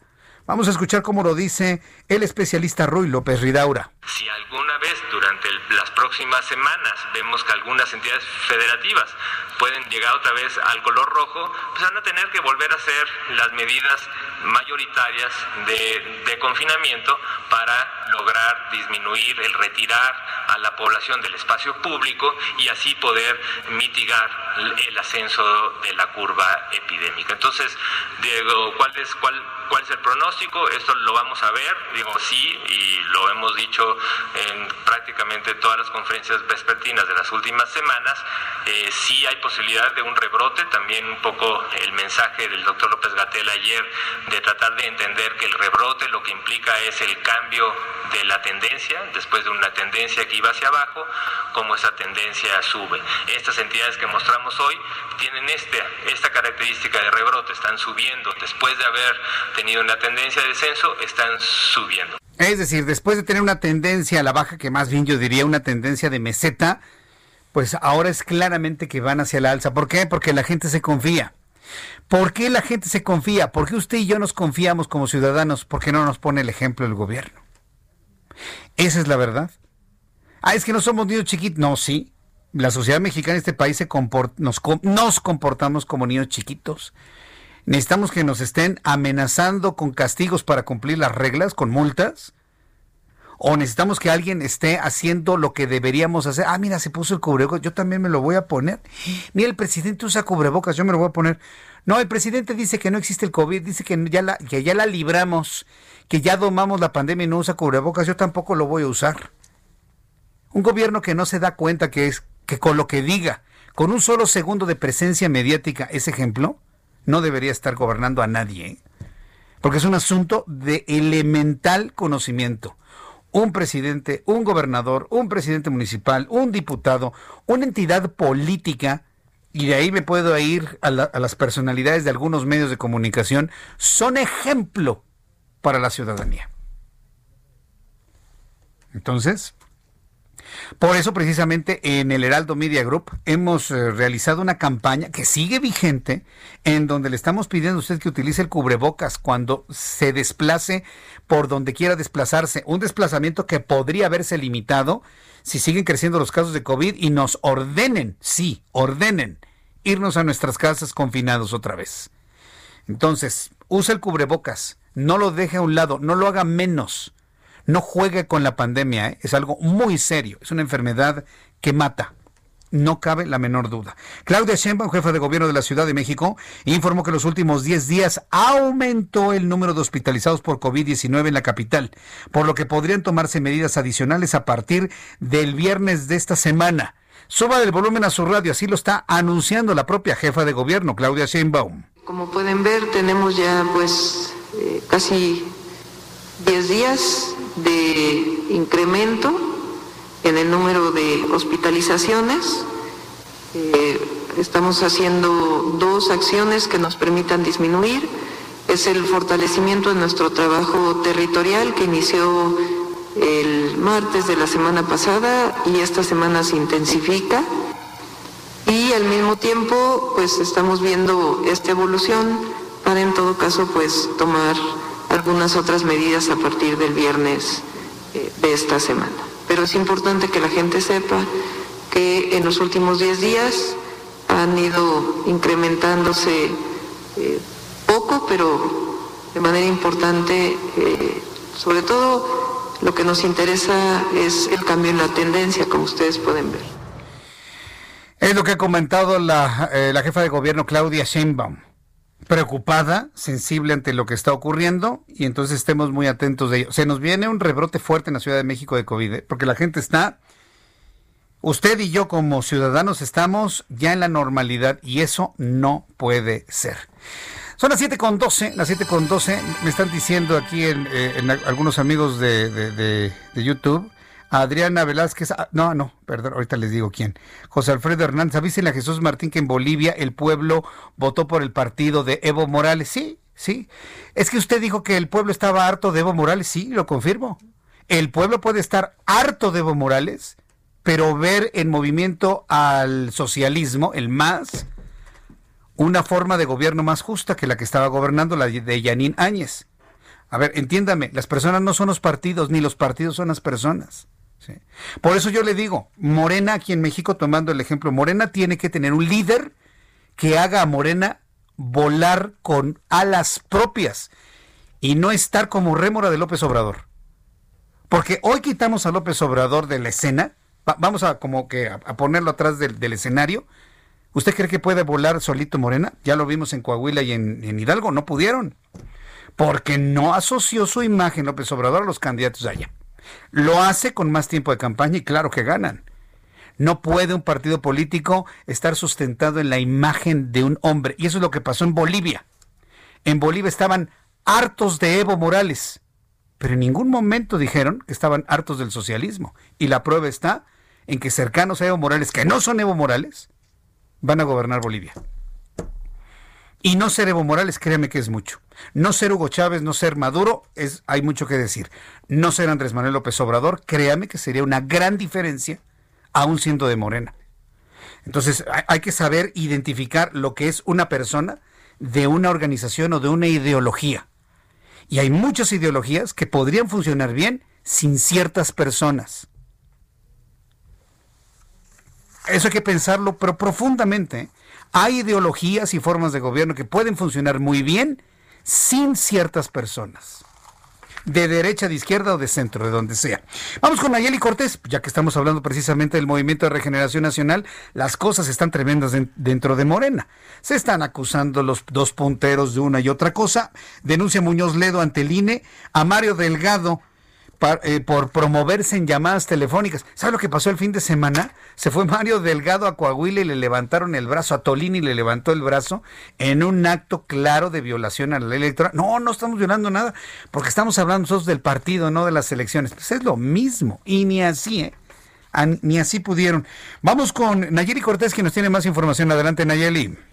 Buenas noches, Jesús Martín. Pues sí, recordemos que el viernes la Comisión de Quejas y Denuncias del INE ordenó el retiro de toda la propaganda de Mario Delgado y también de Porfirio Muñoz Ledo por considerar que se estaban promoviendo indebidamente en el marco de esta de este levantamiento de la tercera encuesta para definir si será Porfirio Muñoz Ledo o Mario Delgado el nuevo presidente de Morena. Pues pese a este llamado a retirar todo este tipo de propaganda, Muñoz Ledo está denunciando que se siguen realizando llamadas para conocer la opinión en torno a Mario Delgado y por eso solicita nuevamente al INE el retiro cautelar, el que ordene a Mario Delgado cesar con la realización de estas llamadas a través de call centers porque se está afectando la equidad en el proceso. El levantamiento de esta encuesta que está en curso, Jesús Martín, termina mañana, 20 de octubre, y a más tardar el 24, es decir, el fin de, este semana, de esta semana, estaremos conociendo los resultados, estaremos eh, conociendo quién será el nuevo presidente de Morena. Es el reporte que tenemos. Muchas gracias por la información, Ayeli. Buenas tardes. Hasta luego, que te vaya muy bien. Ahí sí está, así están las cosas dentro de este partido político. Y bueno, pues le voy a tener todos los detalles más adelante. Me dicen que ya tenemos las cifras de COVID-19, las estamos procesando y en unos instantes más le voy a dar a conocer. Mire, siempre el lunes son bajitos, ¿eh? pero vamos a revisar si efectivamente coincide con ello durante este lunes. Súbale el volumen a su radio. En la línea telefónica, Juan Hugo de la Rosa, presidente municipal de Nezahualcóyotl, Estado de México. Señor presidente municipal, me da mucho gusto saludarlo. Bienvenido, muy buenas tardes. Jesús Martín, también un gusto poder saludarte. Bien, pues eh, quiero que nos platiquen. Primero, antes de hablar del, problema del agua, díganos cómo se va a dar este festival virtual, subrayo virtual, del pan, tamal y el dulce en esa en este año 2020. Coméntenos, por favor, porque entiendo que esto tiene una gran carga de atractivo turístico hacia el municipio. Claro, en primer lugar porque hay una gran cantidad de negocios, de pequeñas empresas que se dedican a estas actividades. Eh, tenemos eh, entre estas tres actividades, que es la fabricación y comercialización del pan, del el tamal y el dulce, eh, un poquito más de cinco mil pequeños negocios. Entonces, hoy, ante la situación que estamos viviendo por el COVID, que nos ha dejado pues graves consecuencias en materia de salud, pero también en la cuestión de económica, todos estos negocios se han visto afectados y por eso hoy eh, estamos impulsando esta feria virtual que nos va a permitir reactivar a todos estos negocios, nos va a permitir que incrementen sus ventas y que mucha más gente los conozca. Y, con esto efectivamente, como bien dices también, eh, la parte de, que, de que eh, propios y extraños conozcan todo lo que se fabrica en mesa en cuanto a dulces eh, este, típicos, en cuanto al pan, el pan de muerto, desde luego que fíjate que como en mesa tenemos una gran variedad de, de personas de distintos, este, me refiero que, a que provienen de distintos estados. Eso mismo también nos, nos provoca que la, que, la variedad de estos productos sea bastante amplia. Entonces, eh, van a participar en este evento por, por lo menos entre 500 y 1000 negocios, pero todos los que se dedican a esta actividad se verán beneficiados, ya que vamos a propiciar tanto que la gente conozca eh, los negocios, que se hagan entregas a domicilio de los productos y, a través de las redes sociales. Fíjate que acabamos de hacer hace eh, en septiembre pasado la feria de este la, pasada feria del taco que tuvo un alcance de más de un millón seiscientas mil personas en las redes sociales. Entonces, incluso pensamos que con esta eh, nueva feria virtual de el, de el tamal, del pan y del dulce, vamos a superar esa cifra Jesús. Yo entiendo, eh, eh, eh, señor alcalde Juan Hugo de la Rosa, que todo esto tiene pues una idea de, fomentar, bueno, este festival es virtual, pero de alguna manera fomentar el crecimiento y la actividad económica en, en su municipio. Pero pues mire cómo está el mundo. Irlanda acaba de decretar otra vez confinamiento. Aquí hay 10 entidades de la República que ha crecido mucho el COVID-19 y la jefa de gobierno habla de que habrá otras medidas. ¿Cómo está usted visualizando la realidad del COVID en su municipio, Juan Hugo de la Rosa, tomando en cuenta que estamos ante lo que parece ser un incremento de casos en lo que ya sería un rebrote en México? ¿Cómo, lo está haciendo usted? Bueno, en primer lugar, quiero decirte que también, eh, desde luego que por eso necesitamos eh, reinventarnos, necesitamos utilizar nuevos mecanismos para, eh, para apoyar a la economía, porque efectivamente la situación eh, también en nuestro municipio es grave. No podemos este, pensar eh, que ya salimos de esta crisis eh, de, salud. Y en toda la región, incluso en la región oriente, se convirtió en su momento en el foco principal de la pandemia a nivel nacional. incluso, llegamos incluso, fíjate, para que te des una idea, a significar el 22% del total de casos nacional. Esto, desde luego, se ha venido mejorando. Hoy estamos en, eh, en mucho mejores números, pero esto no quiere decir que eh, ya hayamos superado esta situación.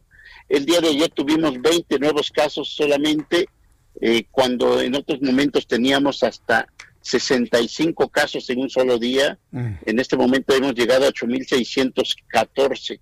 Entonces, por eso es una gran preocupación la, que tenemos y, seguimos impulsando una serie de campañas. Estamos retomando ahorita una campaña para el uso del cubrebocas, eh, para eh, evitar que la gente se exponga asistiendo a lugares concurridos.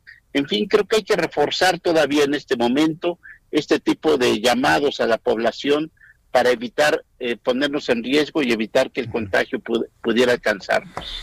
Bien, es muy, es muy complicado el, el, poder equilibrar las cosas, ¿no? Mantener el resguardo, mantener el confinamiento, cuidarnos del COVID y al mismo tiempo hacer estos llamados a, la reactivación económica, al sentirnos orgullosos de lo que nos da nuestra región, en este caso, este Festival del Pan Tamal y el Dulce en, en Nezahualcóyotl. La verdad es complejo, yo lo entiendo, pero vamos a seguir hablando precisamente de estas actividades que se realizan en esa de manera virtual. Antes de concluir la comunicación, eh, señor presidente municipal Juan Hugo de la Rosa, eh, coméntenos cómo está el asunto del agua, porque acabamos de dar una nota en donde va a haber restricción de agua en algunas zonas de su municipio. ¿Cómo va a estar esto? Sí, efectivamente, nos eh, acaba de comunicar la Comisión Nacional del Agua y la Comisión Estatal que habrá una suspensión de dos días por lo menos, eh, donde se afectará una parte importante del oriente del municipio. Esto por algunas eh, obras de mantenimiento que la propia Conagua va a hacer a sus instalaciones, la eh, este, reparación y, sustitución de algunas válvulas. Y esto pues sí, es importante que la población lo conozca de tal manera que tomemos previsiones. Eh, y estamos trabajando fuertemente también para estar prevenidos. Para ello estamos buscando que en estos días se refuerce el, nuestros pozos, que son los que también nos ayudan a, al abastecimiento del agua y buscar minimizar al máximo este impacto. Pero aún así, es muy importante que la población esté enterada y que tome sus previsiones. Muy bien, eh, díganos rápidamente cuáles serán las colonias más afectadas con este con esta falta de suministro de agua potable. Pues eh, sobre todo serán las colonias que están más al oriente, que serían la, la, colonia este, Loma Bonita, la colonia Reforma eh, y, y, las y las colonias que están hacia el final de nuestra red, que son la Juárez Pantitlán, la Colonia México y la Colonia Estado de México, que regularmente son las más afectadas siempre porque son al final de, nuestra red. Entonces, eh, eh, estaremos desde luego eh, haciendo todo un operativo para entregar agua con pipas, pero aún así la población es importante que esté preparada. Eh, pues don Juan Hugo de la Rosa, me dio mucho gusto saludarlo en esta oportunidad. Mantengamos esta línea de comunicación para seguir platicando en su municipio. Le envío un fuerte abrazo, señor presidente municipal. Gusto en tenerlo aquí en el Heraldo, como siempre. Muchísimas gracias, Juan Martín, estamos a tus órdenes. Gracias, que le vaya muy bien, hasta pronto.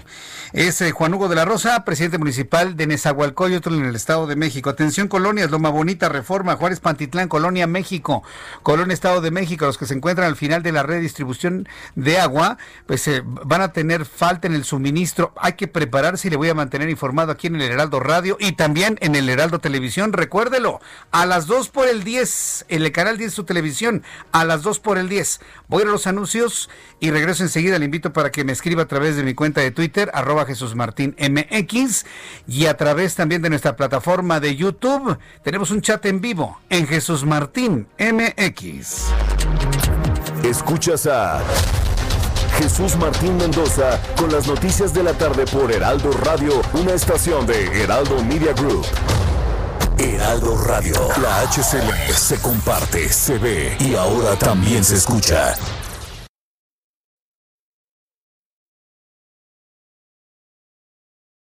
Heraldo Radio. La HCL se comparte, se ve y ahora también se escucha. Escucha las noticias de la tarde con Jesús Martín Mendoza. Regresamos.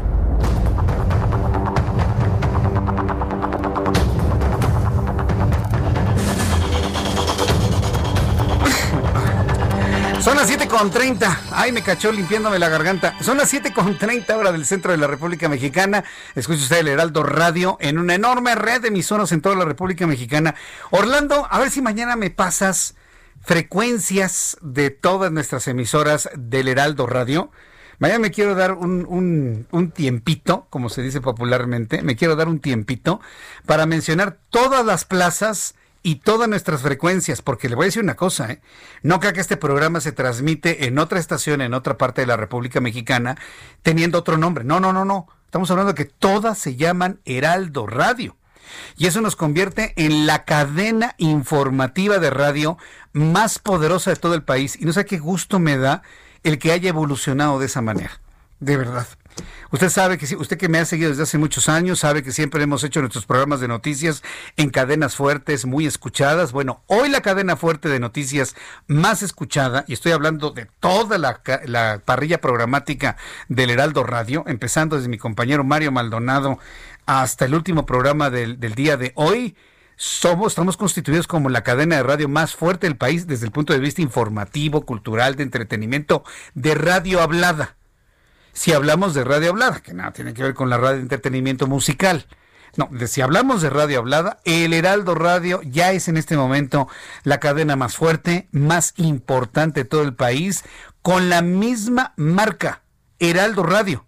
no que pues el programa de, Jesús Martín lo transmiten en, en, Radio X. No, no, no, no, no. Es, es Heraldo Radio, todas las emisoras se han transformado, han cambiado sus patrones, sus formatos, su imagen, su idea, su nombre. Y esto es lo grandioso de esta gran cadena. Entonces mañana platicamos ¿no? de las emisoras que nos transmiten en, en, toda la República Mexicana, porque será muy importante para que usted lo sepa. Y entonces cuando ande viajando por todo el país, pues sepa que hay una emisora del Heraldo Radio. Es más, nuestros amigos conductores de autobuses que van eh, de autobuses pasajeros por la enorme red de autopistas de la República Mexicana, van sintonizando una frecuencia en una estación, al llegar a otra, a otra entidad cambian de frecuencia y siguen con la misma, con la misma, el mismo sonido. Y llegan a otra entidad y le cambian de frecuencia y ahí estamos también. Con la idea de cubrir todo el país, nada más nos vamos cambiando de frecuencias. Yo creo que en un futuro podría ser hasta automático este cambio de frecuencias con radio digital y de esta manera tener una cobertura uniforme en todo el país. Lo estamos construyendo para usted, lo estamos construyendo por usted. Y por eso yo le invito a que siempre esté muy atento de nuestros programas, de nuestros programas de, de radio. Eh, me están diciendo que ya apareció Iván Salas dentro de nuestro grupo, que se llama Carlos González. no sé. La verdad es que no aprecié. Pues anda por ahí Iván Salas. Nada más acuérdate, Iván, tenemos reglas en nuestro chat, tenemos reglas en nuestra convivencia. Y si vuelves a portarte mal, insultando a quienes no están de acuerdo, bueno, pues entonces, pues otra vez adiós, ¿no? Nada más respetando las reglas del chat y mira, todos podemos platicar y disentir inclusive, ¿eh? podemos inclusive disentir. Bien, vamos a revisar lo que pasó eh, este fin de semana en Hidalgo y en Coahuila. ¿Qué pasó en Hidalgo y en Coahuila? ¿Regresó el PRI? Alito Alejandro Moreno, quien es el líder nacional del PRI, habla de un regreso del PRI, pero los analistas políticos no están de acuerdo en que sea un regreso del PRI. A lo mejor es un regreso del PRI si tomamos en cuenta lo ocurrido en el año 2018, pero realmente el PRI regresa a Coahuila a Hidalgo o nunca se ha ido. Son dos entidades con fuerte presencia priista, con una identidad priista muy potente, con un voto duro en bloque muy visible pero sobre todo donde la gente ha confiado en el tricolor desde hace mucho tiempo, dígase lo que se diga de este partido político. Eso es lo interesante. Ayer el Partido Revolucionario Institucional dio la sorpresa al arrasar en las elecciones realizadas en los estados de Coahuila e Hidalgo. En Coahuila anoche el 77.32% de las actas capturadas el PRI se perfilaba para ganar las, los 16 distritos en juego en las elecciones para renovar el Congreso local. Mientras que en Hidalgo el Partido Tricolor se proclamaba ganador en al menos 21 municipios. Sin embargo, Morena advirtió que no va a reconocer los resultados preliminares en ninguno de los dos casos no los va a reconocer los preliminares, pero ya hay personajes ligados a Morena que han reconocido que perdieron. Argumentan lo que usted quiera, ¿no? Argumentan que le robaron, que no fue suficiente, que, tuvieron errores.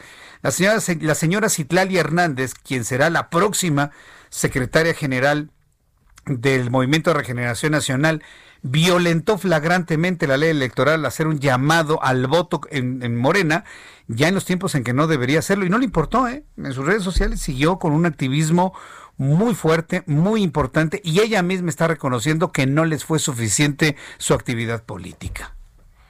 Entonces, ¿entre qué estamos? ¿Se fue el PRI? ¿Regresó el PRI? ¿Nunca se ha ido?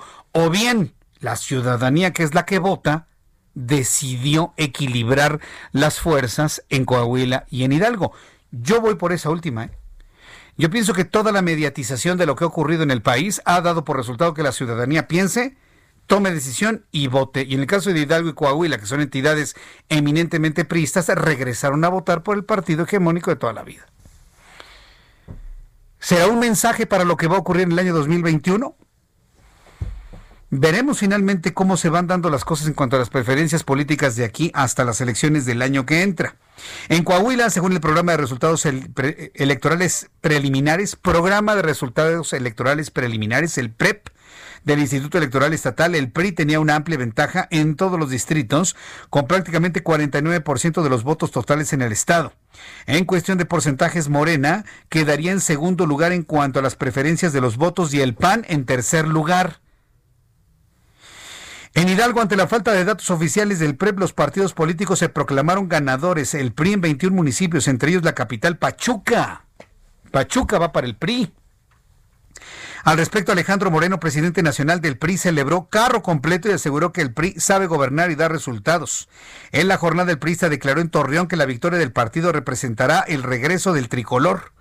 Por otra parte, Morena desconoció los resultados de Coahuila y el presidente nacional Alfonso Ramírez dijo que su partido no acepta los resultados por, por lo que informó que van a interponer denuncias por compra de votos y uso de la fuerza. ¿Compra de votos? ¿De verdad Morena va a hablar de compra de votos cuando actualmente el gobierno federal emanado de Morena tiene un, tiene un aparato de programas sociales en donde ¿qué se hace? Pues se compra la voluntad que en el futuro va a ser un voto así, por nada está repartiendo dinero. Yo creo que Alfonso Ramírez Cuellar no puede hablar de compra de votos, ¿sí? Por, porque está, está, viendo la, espiga en el ojo ajeno y no la viga en el propio. Por favor. Digo, yo tengo la obligación de decir a Alfonso Ramírez Cuellar, aguas, ¿eh? Porque lo que usted está denunciando lo están haciendo ustedes, pero a nivel federal. Sobre las elecciones en Hidalgo, aseguró que ganaron las principales ciudades como Pachuca, Mineral, de la Reforma y que Morena gobernará casi el 70% de la población del Estado. Pues eso no es cierto. Eso no es cierto. Finalmente, el PRI arrasó en estas dos entidades. El Ricardo Anaya, el ex candidato presidencial panista Ricardo Anaya, afirmó que la estrategia de seguridad basada en la militarización del país que implementó en un principio Felipe Calderón continuó Andrés Manuel López Obrador es un fracaso. ¿Cómo se ha sentido un Ricardo Anaya luego de que el Partido Acción Nacional se fue como tercera opción en Hidalgo y en Coahuila? ¿Qué no está funcionando en el PAN? A ver, ya no está Felipe Calderón y Margarita Zavala, ¿eh? Y Ricardo Anaya está como que de regreso. ¿Qué no funciona en el PAN? ¿Usted qué piensa que no funciona en el PAN? Yo le voy a decir qué es lo que no funciona en el PAN. Que no, que no tienen gente atractiva. Y se me va a enojar por ahí Marco Cortés, pero Marco, ya lo hemos platicado. Necesitas crear figuras rostros, personas, nombres atractivos que puedan jalar a la gente a profundizar en la propuesta del PAN. Pero si no tienen personas atractivas, y me refiero a atractivas desde el punto de vista político, como fue finalmente atractivo un López Obrador, si el PAN no puede crear estos líderes y este, estas personas, hombres y mujeres atractivos, que digan, a ver, ¿qué está diciendo? Y no estoy hablando de un atractivo físico, estoy hablando de un atractivo político, mental, intelectual. De ese tipo de atractivo estoy hablando. Pues no van a poder permear, no van a poder transmitir lo que un partido de acción nacional quiere proponer. Y se los he dicho a todos los representantes del PAN que se han sentado aquí o con quien he hablado por teléfono y miren, no lo hacen. Y para muestra lo que ocurrió en Coahuila y Hidalgo. Dígame un personaje mediáticamente visible del PAN en estas entidades. Uno. Dígame uno. No lo va a encontrar con... Yo no lo encuentro. Yo no lo encuentro. Entonces, están ante la necesidad, sí, de, de, replicar el fenómeno, el fenómeno mediático que ha sido el que hoy es presidente de México y que arrastra un partido político. Porque el partido político solito no puede. ¿eh? Tiene que ser un hombre o una mujer que los ayude a que mover el reflector hacia lo que están proponiendo y de esa manera tener un éxito incuestionable en el 2021. Si en el 2021 no repunta el PAN, que se olvide para el 2024. Y ellos lo saben, ellos lo saben completamente. Por eso la euforia de un alito, por eso la euforia de Alejandro Moreno, el líder nacional del PRI. Y digo euforia porque estoy seguro que no se imaginaba el triunfo avasallador del PRI en estas dos entidades. ¿Con cuánta participación? 43%. Va a decir, ay Jesús Martín, ganó el abstencionismo. Espérame tantito, sí ganó el abstencionismo. Pero estos niveles de participación ocurren en una elección regular sin pandemia. Entonces, si usted considera el poco tiempo que la cancelación de las elecciones, la posposición, el poco tiempo de campaña, el poco tiempo de difusión y le suma la pandemia, 43%, créame que es un éxito. Es, una cantidad impresionante de personas que fueron a votar de, la lista nominal.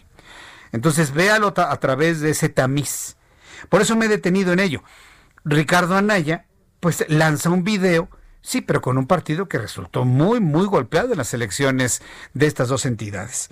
En un mensaje en video para promover su libro El presente, el pasado y el futuro de México, Ricardo Anaya expresó que considera que a estas alturas está muy claro el fracaso de la militarización iniciada con Felipe Calderón, continuada con Peña Nieto e increíblemente profundizada y reforzada por Andrés Manuel López Obrador. Esto fue lo que dijo Ricardo Anaya.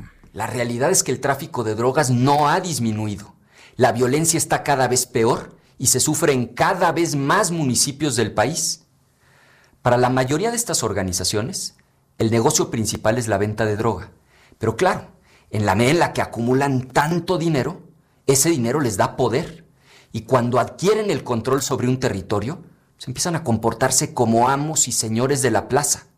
Empiezan a extorsionar a los comercios exigiendo una cuota, secuestran, controlan el robo de combustible y muchas otras actividades delictivas. Yo creo que a estas alturas está claro que seguir con más de lo mismo no es opción. Seguir con más de lo mismo no es opción.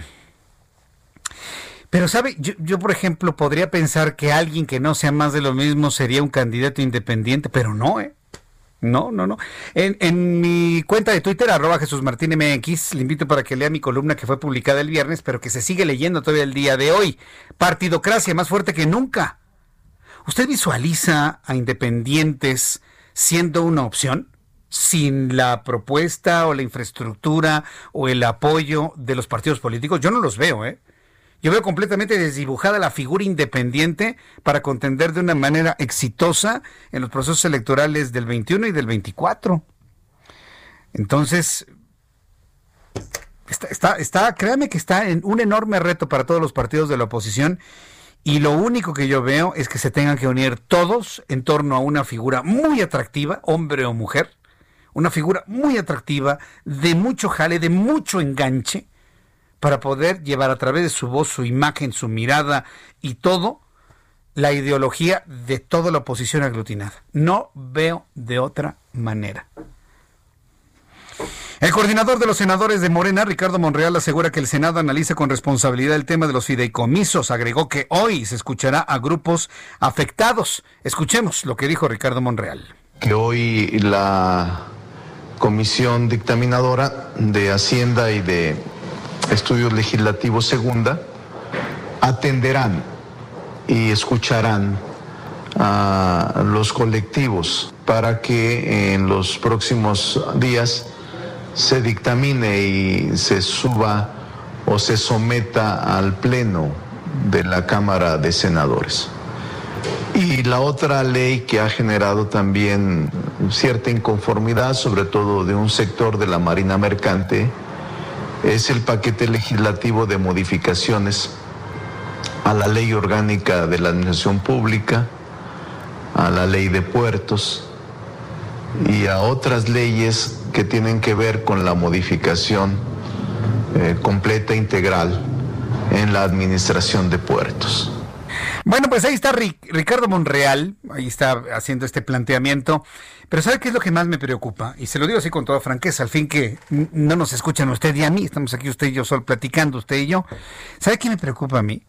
Que ni el presidente, ni los legisladores, sean diputados o senadores, les importen lo que los señales que están mandando los científicos más claros e importantes del mundo que un país como México, en su parte política, se siente, tenga un nivel de soberbia tan elevado que no volteen a ver lo que les están diciendo. ¿Qué les están diciendo? No cancelen los fideicomisos que apoyan a los científicos, a los investigadores, a los estudiantes. 700 científicos internacionales de las universidades más importantes del mundo, Harvard, Oxford, Cambridge, Stanford, Yale, firmaron este lunes el apoyo a la no desaparición de fideicomisos de ciencia y tecnología en México, donde se incluye el Fondo de Investigación Científica y Desarrollo Tecnológico del Consejo Nacional de Ciencia y Tecnología, el CONACIT. El documento emitido lleva por nombre Carta en apoyo a los científicos mexicanos, el cual se ha difundido a través de redes sociales con el fin de que se conozca la intención de esta. Imagínense, 700 científicos internacionales, le repito, de Harvard, de Oxford, de Cambridge, de Stanford, de Yale, apoyando a los científicos mexicanos, abandonados a su suerte, sin dinero. ¿Les van a hacer caso? Yo le puedo asegurar que no les van a hacer caso. Porque el problema que tiene este país no es hacerle caso a un científico, es que no tienen dinero, no saben de dónde van a sacar el dinero para cumplir con las metas del presupuesto de egresos. ¿Por qué? Porque el país está quebrado por el COVID. Tenemos una perspectiva de un derrumbe del 10% del Producto Interno Bruto para este año 2020. Dígame quién va a pagar impuestos. ¿Qué empresa va a pagar impuestos? ¿Qué trabajadores van a pagar impuestos? ¿Y cómo se van a llegar a los 6 millones de millones de pesos que contempla en promedio el presupuesto, la ley de ingresos y el presupuesto de ingresos del año que entra? Entonces no, les van a hacer caso porque necesitan sacar 68 mil millones de ahí, 50 mil millones de la modalidad 40 y si no nos ponemos abusados usted y yo mediáticamente, van a cancelar el fideicomiso de salud con 100 mil millones de pesos y adiós protección a quienes no tengan seguro social, ISTE y otros servicios de salud derivados de las Fuerzas Armadas. Acuérdese que eso está todavía en pendiente ¿eh? y que le quieren echar mano para que el gobierno tenga al menos unos 200 mil millones de pesos el año que entra para repartir en programas sociales de compra de voluntades, que se van a convertir en compra de eso, de votos. ¿Lo vamos a permitir? ¿Nos vamos a dejar? Yo se lo he dicho, la culpa no es de ellos, ellos están en su agenda. La culpa va a ser nuestra como sociedad si permitimos que hagan algo así. Y sobre todo ya con una carga, una carta de científicos del mundo pidiendo que no se cancelen fideicomisos. Yo ahí se lo dejo nada más para el comentario y la reflexión. Son las 7.48, hora del centro de la República Mexicana. Roberto San Germain, qué gusto saludarte con toda la información deportiva. El gusto es mío, mi querido Jesús Martín y gente que nos sintoniza.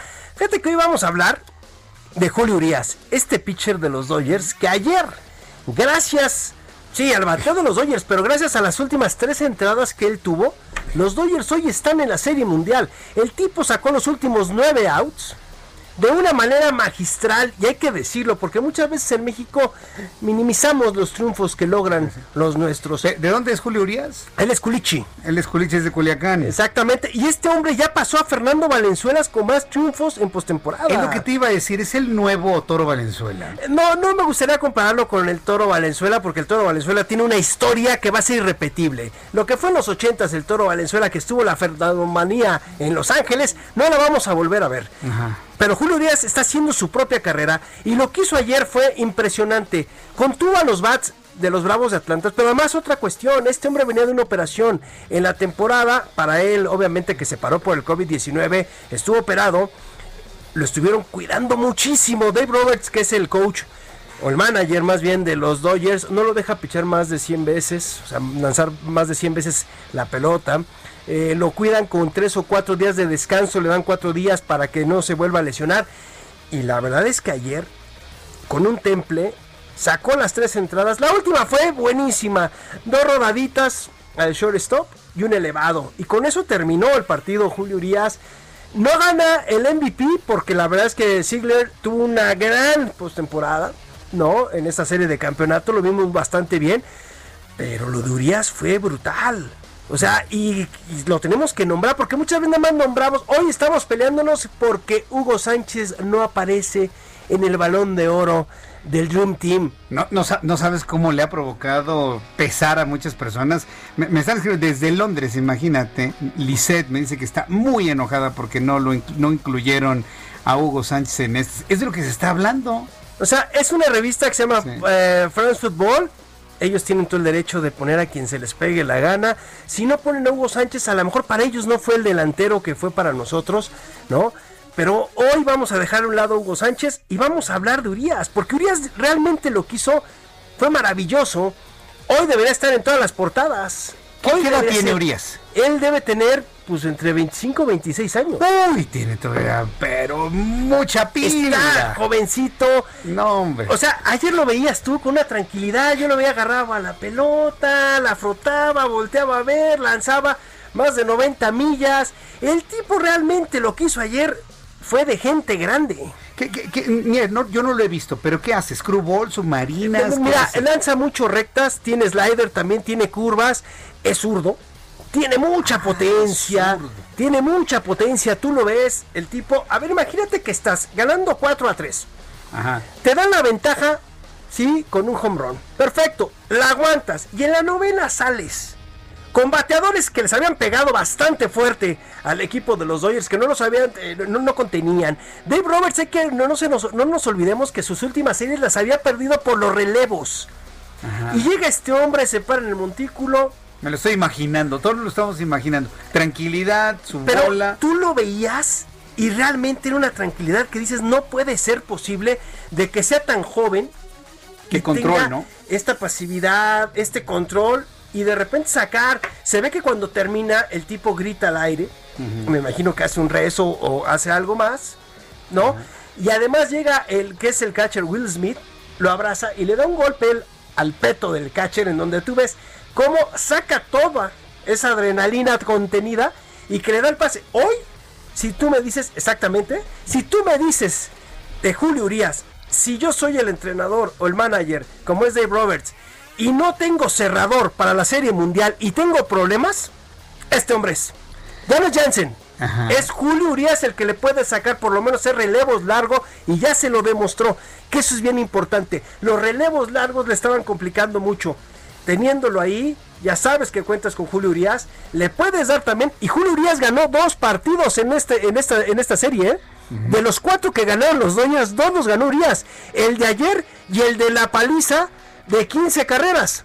O sea, los dos los gana Urias. Entonces, si alguien merece en el bullpen algo, es Julio Urias.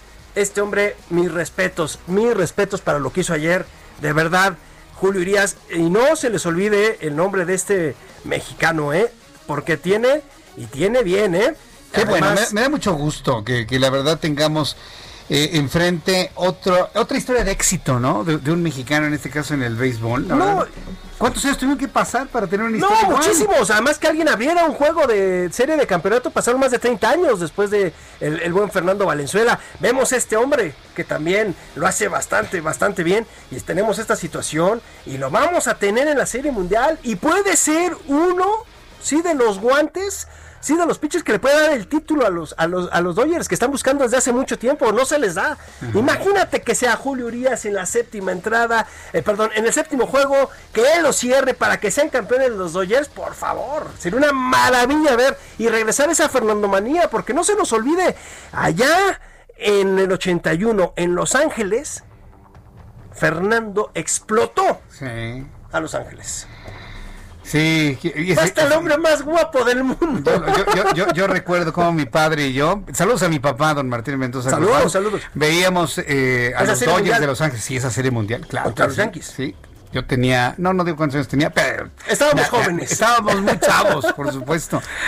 Mi querido Roberto San Germain, gracias por traernos béisbol en lugar de fútbol. No, gracias a ti, mi querido Jesús Martín. Y no se pierdan la serie, mañana empiezan. Ma- magnífico, gracias. Gracias. Roberto San Germain mañana nos va a tener cómo arranca la Serie Mundial. Ya nos vamos. A nombre de este gran equipo de profesionales de la información, lo espero mañana a las 2 por el 10. A las 2 por el 10, a las 2 de la tarde por el canal 10 de su televisión, 6 de la tarde Heraldo Radio 98.5 de FM. Soy Jesús Martín Mendoza por su atención. Gracias. Que le vaya muy bien y continúe en el Heraldo Radio en toda la República Mexicana.